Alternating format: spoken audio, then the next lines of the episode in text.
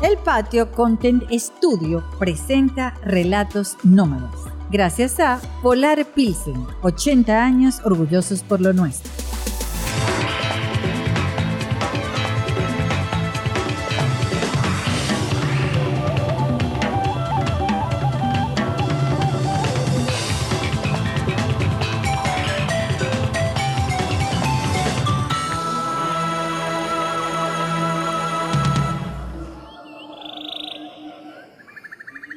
Ustedes me dicen que conocieron Venezuela con Bitácora, debo decirles que yo también.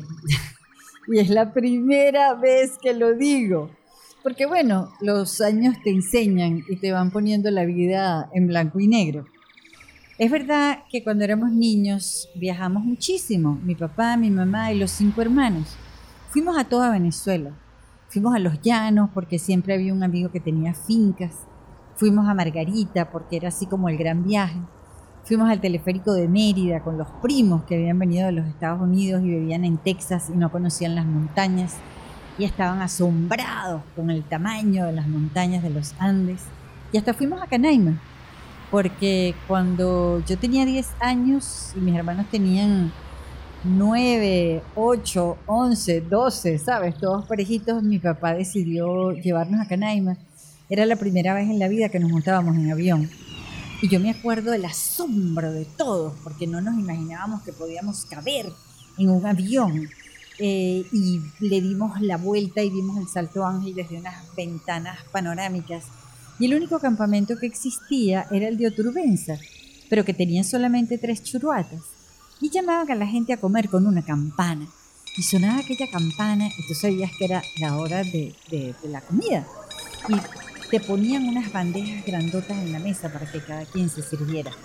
Y Rudy, que es el que había construido el campamento de Turbenza y que fue el que construyó después el campamento Ucaima un poco más arriba, estaba construyendo ese campamento y nos convidó para que fuéramos a verlo. Y nos metimos por una selva.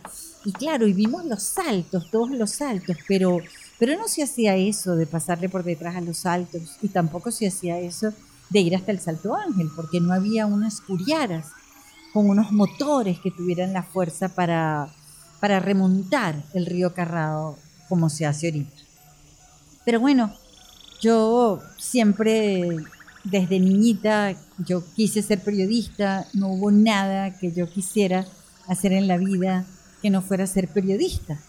Eh, lo que no pensé nunca era que que lo que yo iba a contar desde el periodismo era sobre Venezuela, sobre los viajes, porque yo siempre quise ser una reportera. Yo quería ser como Luisa Lane, la novia de Superman, y estar, ¿sabes?, como en los sitios donde ocurrían las noticias y ahí pararme y decir, y narró para ustedes Valentina Quintero desde el sitio que fuera, ¿no? Pero bueno, eh, era siempre como la responsabilidad de contar lo que veía y por eso siempre anotaba, era una cosa como, como de siempre. En 1994 me llaman para, para hacer bitácora eh, y no fue así como de la nada, fue porque yo tenía 10 años escribiendo el manual de ociosidades en feriado, que era el suplemento del Nacional. Para el momento en que lo empezamos a escribir, era un suplemento que venía junto con el Nacional, después se convirtió en una revista. Y, y, bueno, y cuando yo empecé a escribir ese manual de sociedades, era una cosa muy corta que se refería solamente a Caracas y a mí me parecía que si ese era un periódico nacional, debíamos hablar de todo el país. Y empecé a hablar de todo el país. Y bueno, un día me llamaron los Oteiza, que son los dueños de Cinesa Video, para decirme que Radio Caracas nos estaba proponiendo hacer un programa de televisión de viajes y que Peter Botón, que era el dueño de Radio Caracas, había dicho que porque no me llamaban a mí, porque bueno, porque él leía el manual de sociedades y le parecía que bueno, que yo podía saber qué era lo que había que hacer. Entonces presentamos un proyecto. Y, y bueno, y ese proyecto fue aceptado, tuvimos muy buenos patrocinantes, todo funcionó. Eh, y y es buenísimo empezar a hacer televisión cuando, cuando tienes 40 años, que era la edad que yo tenía, cuando empezamos a hacer bitácora en 1994 en Radio Caracas Televisión. Eh, a los 40 años no, no haces concesiones y la fama no tiene el menor peso. Sea, lo que estás buscando, lo que yo busqué cuando hacía bitácora, nunca fue la fama. Yo tenía 40 años de mi vida viviendo como una imparcial, así que la fama no tenía ningún peso. Eh, tampoco tenía que estar bien buena, porque, porque ya yo era una señora de 40 años que tenía una hija. Eh, y lo que yo pensaba era, bueno, si yo puedo hacer todos estos viajes siendo una señora de 40 años, y después de 50, y después de 55, eso significa que cualquiera los puede hacer. O sea que solamente había ventajas en esa oportunidad para hacer bitácora. Y encima tenía licencia para preguntar lo que quisiera y por toda Venezuela. Eh, desde el principio, Carlos Oteiza y yo estuvimos de acuerdo en empezar por lo pequeño y dijimos, bueno, vamos a hacer un programa de media hora una vez al mes, eh, porque no queríamos tampoco tener ningún problema con Radio Caracas, porque éramos los únicos productores independientes y no queríamos que nos sintieran como una amenaza. Empezamos media hora al mes los domingos a las 8 de la mañana prácticamente clandestinos. Y también fuimos muy rigurosos en que tenía que ser un programa periodístico, en que nosotros lo que íbamos era a mostrar un país al que se podía ir, o sea, cómo llegas, dónde te hospedas, qué visitas, cuál es la carretera que vas a tomar, este, a dónde vas a llegar, quién te puede atender allí. Y el otro punto con el que hubo que ser muy claro con Radio Caracas era que no podía haber ningún compromiso con la publicidad.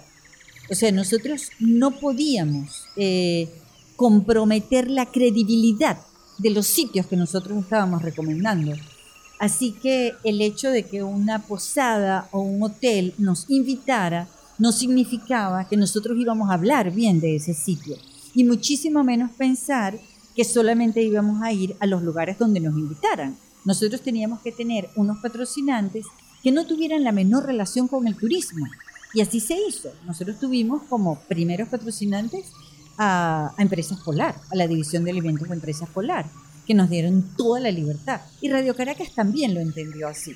Así que empezamos con buen pie porque dejamos todo perfectamente claro desde el primer momento. Eh, el primer viaje nunca, nunca se olvida, porque fuimos al Alto Doña Bárbara, que quedaba en Apure y que ya no existe. Eso fue, como les digo, en 1994. Y allí había un garcero. Y nosotros fuimos a visitar ese dormidero de las garzas. Nos levantamos a las 4 de la mañana porque teníamos que agarrar un camioncito y después montarnos en una lanchita, en una voladora y después caminar por una laguna. Y yo recuerdo que empezamos a caminar por aquella laguna y oíamos el escándalo de los pichones de las garzas y veíamos los árboles hacia lo lejos y nadie se dio cuenta de cómo nos íbamos hundiendo en aquella laguna. El camarógrafo fue subiendo la cámara, yo recuerdo que cargaba un grabador y lo fue subiendo también, y el agua nos fue llegando hasta los hombros casi. Pero íbamos nada más con la emoción de acercarnos a ese instante de vida de las madres aleteando y los pichones viendo a ver cómo hacían para empezar a volar. Y todos sabíamos que el primer pichón que se cayera se lo iban a comer las pirañas. Así que las mamás trataban de proteger a aquellas criaturas a como diera lugar. Y los papás, mientras tanto, salían a buscar el alimento porque eran las seis de la mañana. yo nunca, nunca había vivido ese instante de cercanía con la naturaleza, con la vida, con, con, la crianza, con ese instante.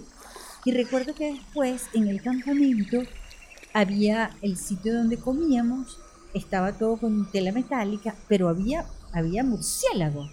Y había unos ventiladores y los ventiladores le daban a los murciélagos plástica y el murciélago ¡chas! Y era el poco de sangre plástica ¡chas! Y caía el murciélago. Y todo el mundo con aquella impresión, pero bueno, así era. Y en ese primer capítulo cometí la primera burrada que no me perdonaron nunca y que jamás se me olvidó. Íbamos en la lanchita aquella voladora y venían un montón de aves. Llano, bueno, como es llano. Y yo dije, y aquí está una manada de aves. Y nadie me corrigió. Y las manadas son solamente para los mamíferos. Tenía que decir una bandada, cosa que nunca se me olvidó. Y, menos mal que para ese momento no existían redes sociales, pero en los periódicos todo el mundo lo dijo. También fue con Bitácora la primera vez que fuimos al Amazonas adentro. Yo había ido a Puerto Ayacucho, había hecho rafting en el Orinoco, pero nunca había agarrado un bongo para remontar los ríos e irnos hasta la Lautana. La, la experiencia del bongo, de, del chinchorro guindado del bongo, la manera como se meneaba aquel bongo que era como una casa. Yo siempre había querido que nosotros viajáramos en un motorhome para tener todo allá adentro y ahora ese bongo era lo más cercano que teníamos pero bueno, era un, bote que era un hogar. Y atrás, mientras nosotros íbamos adelante viendo el paisaje y grabando, atrás había una cocina prendida. Y en la cocina se iba haciendo el desayuno, porque eran travesías de ocho horas, de cinco horas, qué sé yo. La, la euforia de llegar como, como cerca de un tepuy, lo más cerca que se podía llegar a la Lautana. Recuerdo también la, primera posada que conocimos, porque como les digo, yo descubrí el país junto con ustedes. Y, ahora es que me doy cuenta. O yo recuerdo cuando fuimos a la primera posada, el Nidal de Nubes, que estaba en Trujillo. Eh, y era una señora polaca que tenía ya muchísimos años en Venezuela y se había ido porque se había separado de un marido y se fue porque ella dijo, yo me voy a ir a donde reposan las nubes, porque esa va a ser la manera en que yo me sienta en paz con mis seis hijos, siete hijos creo que era que tenía. Marita, Marita Pozongi. Y aquella posada totalmente de montaña, donde los techos ella los había cubierto con telas, ella tenía unas tetas enormes y yo me acuerdo que ella te abrazaba y tú sentías que tú te hundías en aquellas tetas y era un abrazo maternal absoluto, eterno, para siempre, fantástico. Y ella era muy grande, era muy alta.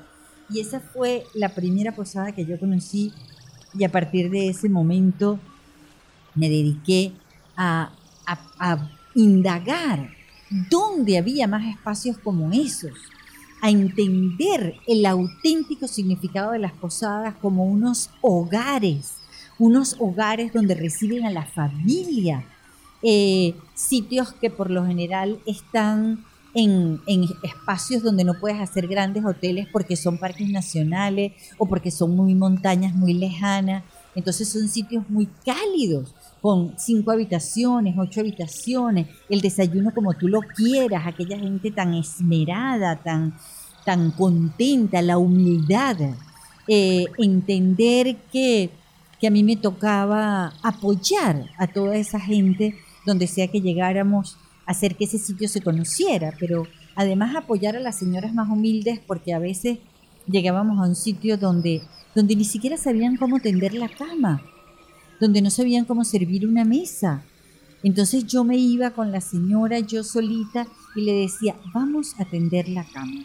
Fíjese, primero usted pone la sábana, dobla, y ellas con aquella humildad, aceptando ese momento y cuando volvíamos me decían, mire cómo está tendida la cama. Y yo con aquella emoción, porque la señora Che había hecho caso, porque todos estábamos aprendiendo, todos necesitábamos esas referencias. Eh, recuerdo, nosotros decidimos que, que Bitácora, eh, o sea, es que éramos como inmortales, que, que todo lo podíamos hacer y teníamos como lema, Bitácora nunca se devuelve. Y, y pasábamos los episodios más... Eh, yo cuando lo pienso ahora en la distancia digo, esto, esto pudo haber sido un peligro, esto pudo haber terminado en una tragedia, pero, pero yo sentía que teníamos como, como el país entero que nos acompañaba. Había una cosa de, de afecto, de un amor hacia eso que nosotros estábamos haciendo que nos protegía. Una vez fuimos al delta del Orinoco, agarramos un bongo eh, en el puerto y eran nueve horas. De las nueve horas hasta el bajo delta, siete, siete estuvo lloviendo. Pero una lluvia, una lluvia, la propia lata de agua todos teníamos los impermeables, ya no había impermeable que valiera, estaba el techo y uno se acurrucaba ahí debajo del techo como podía, pero ahí estaban, ahí estaba la lluvia y la lluvia y la lluvia. Y recuerdo los bailes, los bailes de las guaraos que más nunca vimos, porque esta era una zona muy virgen. Aquellos bailes tristes, apagados como apesadumbrado, pero con todos los collares, unos collares que tampoco vimos nunca, unos collares muy gruesos, con muchísimas, muchísimas pepas, que tú sentías que les doblaban prácticamente el pescuezo. Cuando fuimos a la Guajira, el baile de la yonna, y que yo sentí que de verdad este, el Montiel nuestro, aunque mi, abuelo hubiera dicho siempre que no era Guajiro porque era de la calle derecha, tenía que haber un, Montiel Guajiro en mi alma porque yo empecé a bailar la yonna y yo dije, yo, yo, soy guayú, o sea, no puede ser de dónde sale esta euforia. Eh, la, la inmortalidad realmente empezó cuando yo resolví que hiciéramos bitácora portátil y Bitácora Portátil era empezar a hacer excursiones, cosas como de riesgo. Para ese momento, eh, eso que, llaman los deportes de aventura eran pocos los que había. Y, y, bueno, y nosotros dijimos, bueno, si ya están apareciendo en Venezuela, nosotros los tenemos que hacer. Y el primero fue subir a los morros de San Juan. Eso fue eh, una, o sea, todavía pienso que es una inconsciencia, porque allí hay unas, unas escaleras que se hicieron subiendo para los morros de San Juan, que son unas escaleras que se hicieron en la época de Gómez para hacer un faro. Yo no sé cuánto tiempo tenían esas escaleras allí sin que tuvieran ningún tipo de mantenimiento. Y tú te dabas cuenta que, bueno, que había como unos pedazos de cemento más o menos ahí que las sostenían. Pero nosotros íbamos subiendo aquellas escaleras y tú volteabas al lado y lo que veías era el recontraprecipicio del siglo pero nosotros teníamos que llegar al faro. Y cuando llegamos al faro, subimos al faro. Y yo les juro que el faro se meneaba con el viento, iba haciendo sa, sa. Y desde ahí veíamos una avioneta para lanzar a la gente en paracaídas y dijimos, vamos a lanzarnos también en paracaídas.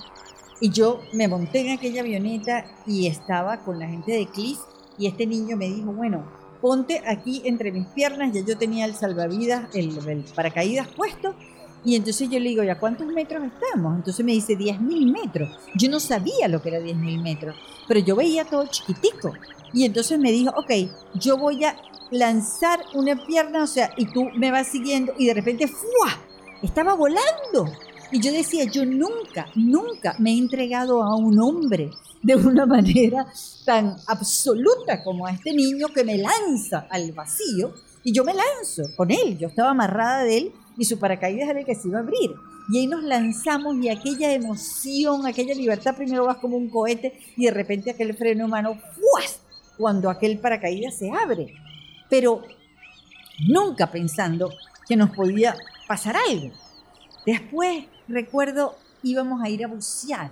Íbamos a bucear ahí mismo, en, en frente de, Puerto Cabello en Isla Larga, pero no teníamos permiso para bucear en Isla Larga porque era un permiso de impar no nos los habían dado. Y total dicen, bueno, vámonos al Carmen Fabiana. Yo había buceado, pero yo no, no tenía eh, certificado. Y el Carmen Fabiana estaba a 40 metros de profundidad. Y yo llamé a mi instructor de buceo, Rodolfo Plas, y me dijo, tú no puedes hacer eso. Pero yo decía, bueno, ¿cómo no lo vamos a hacer si tenemos que hacer un programa?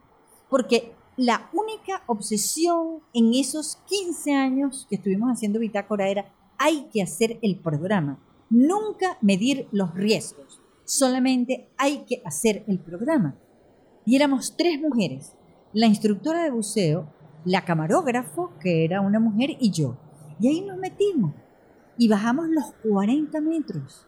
Y cuando íbamos llegando, ves aquel barco gigantesco allá adentro y entonces navega, o sea, nadamos por entre el barco, por algunas partes, y cuando subimos habían puesto una bombona donde teníamos que hacer como una cosa para respirar ahí un rato para que los pulmones se acomodaran para seguir subiendo. Pero yo nunca pensé que nos podía pasar nada. Y después entendí que había sido una cosa arriesgadísima. La primera vez que fuimos a hacer canyoning, eh, este, nosotros fuimos a, Mérida y nos dijeron, bueno, vamos a hacer canyoning. Nunca preguntamos qué era. Sencillamente vamos. Y nos metieron por un cañón en un carro y cuando llegamos allí nos pusieron un traje de neopreno, los zapatos de goma, un arnés, un casco y nos lanzan y nos dicen, bueno, hay que bajar la primera cascada. Eran 10 metros. Había que bajar con unas cuerdas. Nosotros nunca habíamos hecho eso estaba el director, que era Pedro, el director de fotografía, que era Michelle, y yo. Y bueno, nada, nos lanzamos por esa cascada para abajo. La segunda cascada era de 20 metros, era un cañón. Te agarraba como un remolino que te hacía así. Después había que lanzarse por un hueco, o sea, había una pared de piedra, otra pared de piedra y había un huequito mínimo entre las dos cosas y tú te tenías que lanzar en ese huequito justo allí porque si no había una cascada que seguía y que si no lo hacías allí, esa cascada te llevaba y te desparramaba yo no sé para dónde. Y el director Pedro no se atrevía y le gritábamos, pero bueno, niñita, lánzate, no sé qué, todos los insultos, hasta que se lanzaba. Y cuando llegamos a la última cascada, eran 70 metros, 70, que había que bajar con cuerda. Una cosa que, como les digo, nunca, nunca la habíamos hecho. Pero es que tampoco preguntamos. Y estaba el resto del equipo que había llegado hasta allá abajo para grabarnos desde abajo. Y en esas circunstancias, lo que yo siempre decía era, bueno, tenemos dos opciones. O nos quedamos a vivir aquí, porque no había manera de devolverse, o nos lanzamos los 70 metros. Y claro, siempre nos lanzábamos los 70 metros. Cuando fuimos a hacer el rafting en el Orinoco, en Barinas, el rafting en Barinas, tampoco lo habíamos hecho nunca. Te montas en aquella balsa, aquella balsa loca. O sea, por aquel río furibundo. Además, siempre con las cámaras, con los equipos, tratando de que aquello no se mojara porque no había todas las cosas que había ahorita. La travesía que hicimos a los testigos, con Botuto, salimos de San Juan de las Galdonas, tres peñeros, porque siempre, porque había que llevar las bombonas eh, para el buceo y había que llevar las cocinas de gas y además nosotros teníamos unos equipos que eran muy grandes porque eran las Betacán y arrancamos y aquel peñero iba toda mecha y en un momento yo le digo a Botuto, tú no puedes bajar la velocidad para que podamos sacar la cámara. Y él dice, si yo bajo la velocidad nos hundimos, porque el mar estaba furioso. Y estuvimos cuatro horas y el agua chacaplas, chacaplas, chacaplas. Y yo pienso ahorita en esa gente que huye para Trinidad y que le tocan esos mares malos. Y, bueno, y nosotros estábamos como en esa circunstancia y cataplas, cataplas, cataplas. Y la única toma que se pudo hacer fue con una cámara que tenía metida en un case porque era la cámara submarina. Y bueno, y nada, y llegamos a los testigos y cuando llegamos allá resolvimos que íbamos a ir a bucear con tiburones. Y yo decía, yo le ruego a todas las ánimas benditas que no haya tiburones, porque yo no sé qué voy a hacer yo si me aparece un tiburón. Y entonces, y nos lanzamos mar abierto, con unas olas furiosas, y estaba el director de fotografía, Brani, que le iba dando un infarto y decía, tierra, tierra, tierra, y se lo llevaron para tierra. Y cuando nosotros salimos de bucear, que afortunadamente no aparecieron los tiburones, no había bote. Y, el, y la corriente y las olas nos llevaban contra las piedras. Entonces el instructor de buceo, que era Rodolfo, dijo, inflen los chalecos, pónganse el regulador y naden para afuera. Y entonces nadábamos para afuera y nadábamos para afuera y solamente nos veíamos cuando la ola subía.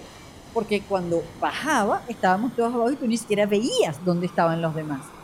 Bueno, así sería eh, la situación de riesgo que cuando llegó el bote no dejaron ni siquiera que me quitara el tanque, sino que me subieron así, ¡fua!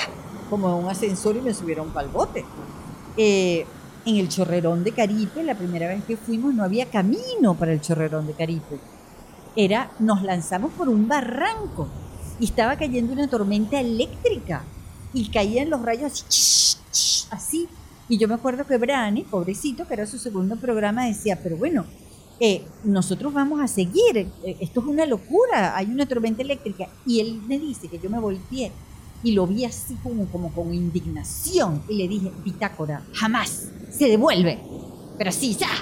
Y seguimos, y seguimos, bajo aquella locura, bajo aquella lluvia, bajo aquellos rayos, los truenos, todo, porque teníamos que llegar al chorrerón de Caribe. Y cuando llegamos, salió el sol y pudimos ver el chorrerón y estaba justo detrás de una hoja inmensa que era como su puerta, que era como su cortina que lo escondía. Y el chorrerón de Caribe no cae desbocado, sino que lame la piedra por donde va. Era una visión tan plácida yo decía, ¿cómo nos los íbamos a perder por una lata de agua? ¿Cómo nos los íbamos a perder por, por unos rayos? Lo más que podía pasar era que nos cayera un rayo encima y bueno, nada, nos moríamos buscando el chorrerón de Caribe. O sea, en plena trabajo, en la exploración de Venezuela para mostrársela a los venezolanos, que era lo único que nos movilizaba cada segundo que estuvimos haciendo bitácora.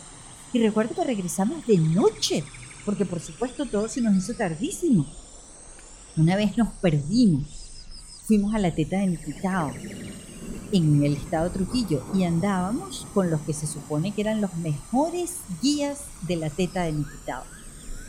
Y bueno, llegamos allá, dejamos los carros, ¿y quién les dice a ustedes que aparecían los carros? Nadie sabía dónde los habíamos dejado. Y se iba haciendo de noche y lo que venía era una súper recontralata de agua. Estábamos como a dos horas de Niquitao, del pueblito de donde habíamos salido. Y yo dije, bueno, yo no tengo ni la menor idea de dónde están los carros. Así que yo agarré mi chaqueta y me metí como debajo de una piedra, así a resguardarme. Y de repente empezó a llover, aparecieron los carros, nos montamos en los carros. Imagínense cómo sería la situación por aquella carreterita, que todos íbamos en una punta. Y la instrucción era que si el carro se iba por el barranco, nos teníamos que lanzar. Porque, ¿sabes? No había más nada que hacer, sino lanzarse y tratar de que el carro no te cayera encima. Pero llegamos. Llegamos casi a las 12 de la noche. Y la señora tan bella nos tenía preparada una sopa. Otra vez yo decidí que teníamos que ir a el lago de Maracaibo a ver el relámpago del Catatumbo. Y nadie hacía viajes para el Catatumbo. Y yo había conocido a un señor que tenía una piragua. Una piragua eran las viejas embarcaciones que se utilizaban para llevar las cosechas desde, este, desde Santa Bárbara hasta Maracaibo, porque Santa Bárbara era, siempre fue la zona productora, pues de plátanos, de carne, todo eso. Una piragua bellísima y en esa piragua nos fuimos navegando por el río Catatumbo. Y cuando llegamos hasta allá para ver el relámpago, ustedes no se imaginan el ataque, toda la plaga del Catatumbo se nos vino encima. Y la única manera de medio salvarte era la plaga era meterte dentro de la piragua abajo donde estaba el motor, que era un motor de diésel y aquello sonaba durísimo y te asaba. Entonces era o asarte o ser devorada por la plaga, pero allí estaba el relámpago del catatumbo. Otra vez nos quedamos accidentados en un río llanero porque yo decidí que debíamos irnos por río hasta el Ato Piñero y de regreso la lancha donde veníamos se deslizaba y entonces logramos llegar hasta una comunidad y ahí logramos conseguir un camión, el único señor que tenía un camión, que era un camión cava, y entonces nos metimos al camión cava y no veíamos ni siquiera para dónde nos llevaban y cuando por fin llegamos a una alcabala por ahí, era por Corozopando, y abren la puerta y estaba la Guardia Nacional y cuando salimos nosotros toda la Guardia Nacional, toda la policía del estado Guárico nos estaba buscando. Porque, porque, bueno, porque nos habíamos perdido, teníamos que ya haber llegado a las 3 de la tarde y eran la 1 de la mañana y nosotros no habíamos aparecido. Entonces fue así como, como la celebración, porque Pitácora había aparecido. Este, porque es que el miedo nunca fue una opción. Detenernos, muchísimo menos. Era como, o sea, ahorita desde la distancia, yo digo que nosotros estábamos como en una cruzada de la Edad Media. Y nuestra cruzada era crear sentido de arraigo. Que los venezolanos conocieran Venezuela, que la quisieran, que se enamoraran de Venezuela, que la quisieran viajar, que la quisieran recorrer, que se la quisieran aprender de memoria, que llevaran a los hijos, que llevaran a la familia es porque, porque cuando tú tienes un objetivo así, que es profundo, que es interior, que va más allá de, del dinero, de la fama, de, del placer de viajar. No, no, era el crear sentido de arraigo. Era que, que los, los llaneros supieran cómo pescaban los margariteños, que los margariteños supieran que existía el Amazonas y que allí estaban los Yanomamis y que los Yanomamis se pintaban la cara. Que los Yanomamis algún día pudieran llegar a un televisor y se dieran cuenta que si ellos tenían los tepuyes, los andinos tenían la cordillera de los Andes y eran unas montañas donde hacía muchísimo frío y donde se andaba en mula. O sea, que Venezuela se integrara, que se entendiera, que supiera lo que valía. Ese fue siempre el objetivo de hacer bitácora durante esos 15 años. Y por eso no había nada que nos detuviera. Y yo estoy segura que esos objetivos así de, de, de poderosos, de profundos, son los que hacen que los trabajos te, te llamen, que, que, nunca te vinza eh, ni la fatiga, ni el miedo, ni el dolor, ni nada, porque, porque ese es el objetivo. Y mientras más viajábamos, más venezolanos nos conseguían, más gente nos agradecía, más gente nos abrazaba. Nunca se me va a olvidar cuando fuimos a Pregonero. Pregonero es un pueblito en el Táchira. Y, y bueno, yo no sé cuánta gente habrá ido a Pregonero pero cuando nosotros llegamos allá, había unos carteles de bienvenida. Bienvenida Bitácora, bienvenida Valentina, ¿sabes? Por todo el pueblo, por todo el pueblo. Y salió todo el pueblo a recibirnos. Y salió una orquesta a recibirnos, la orquesta del pueblo. Y en la noche hubo un acto en el salón, qué sé yo, el salón del Consejo Municipal, yo no sé, era el único salón grande de allí, y allí estaba todo el pueblo metido allá adentro, agradeciendo que nosotros hubiéramos ido. Y ahí entendíamos el auténtico significado de recorrer todo el país para mostrarlo. Y para mostrarlo además con aquella calidad. Porque lo que tuvo Bitácora siempre fue una calidad, porque decíamos, tiene que tener la misma calidad de esta geografía la misma calidad de esta gente que somos los venezolanos. Y por eso me da tantísimo orgullo eh, como en todos estos viajes, desde que empezamos a hacer bitácora, el único momento de reposo que teníamos era la hora de la comida. Y cuando nos sentábamos a la mesa, todos, todos pedíamos una Polar Pilsen. Era una cosa loca, pero era así, bien fría. Era, era el momento, era el descanso, era, era brindar, era darnos ese instante. Y sí, con Polar Pilsen. 80 años orgullosos por lo nuestro.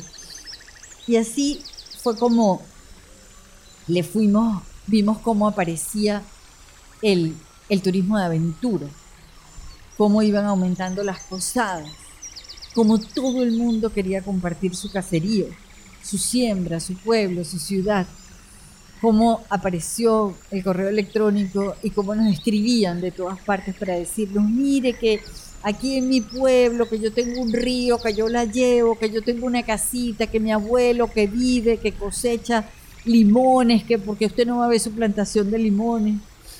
La sabia, la competencia por, por los encantos de cada lugar.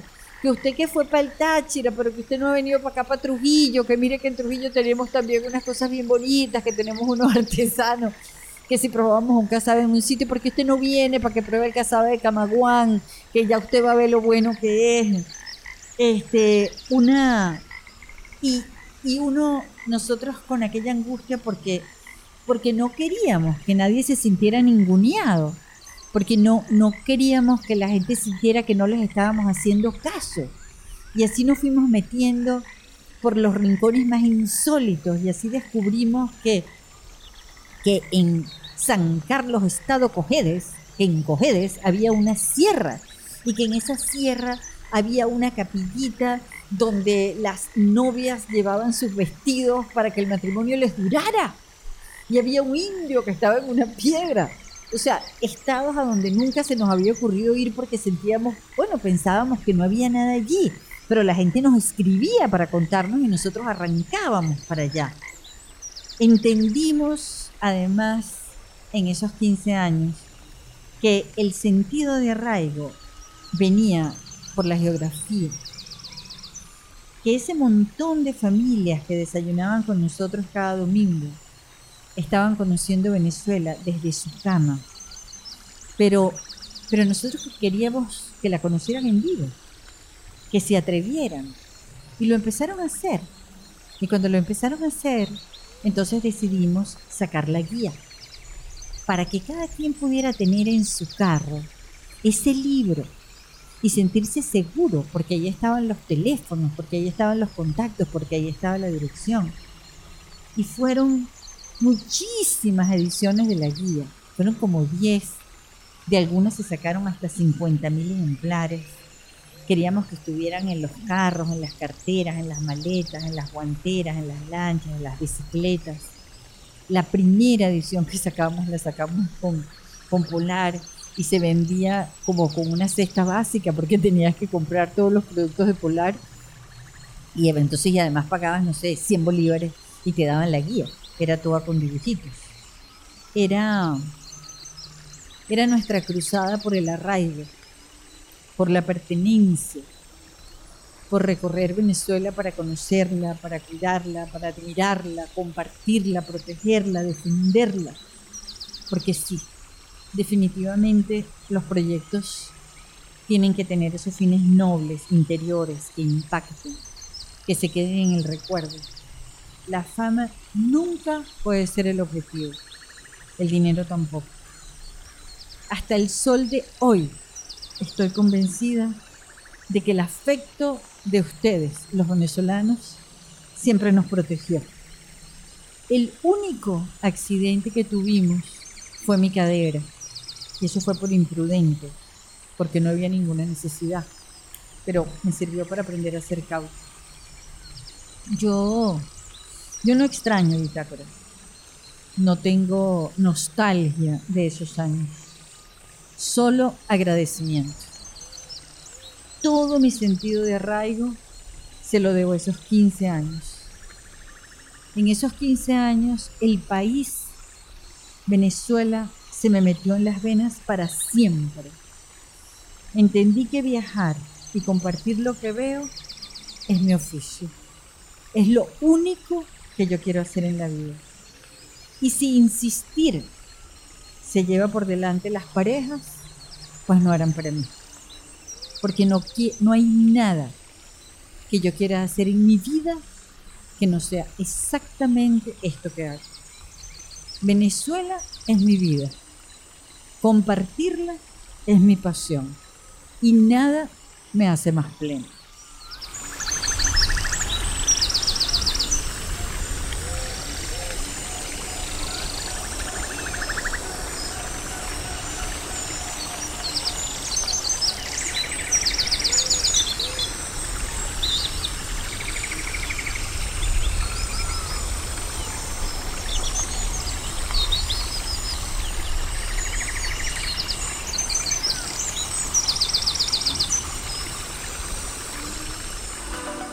El Patio Content Studio presentó Relatos Nómadas, gracias a Polar Pilsen, 80 años orgullosos por lo nuestro.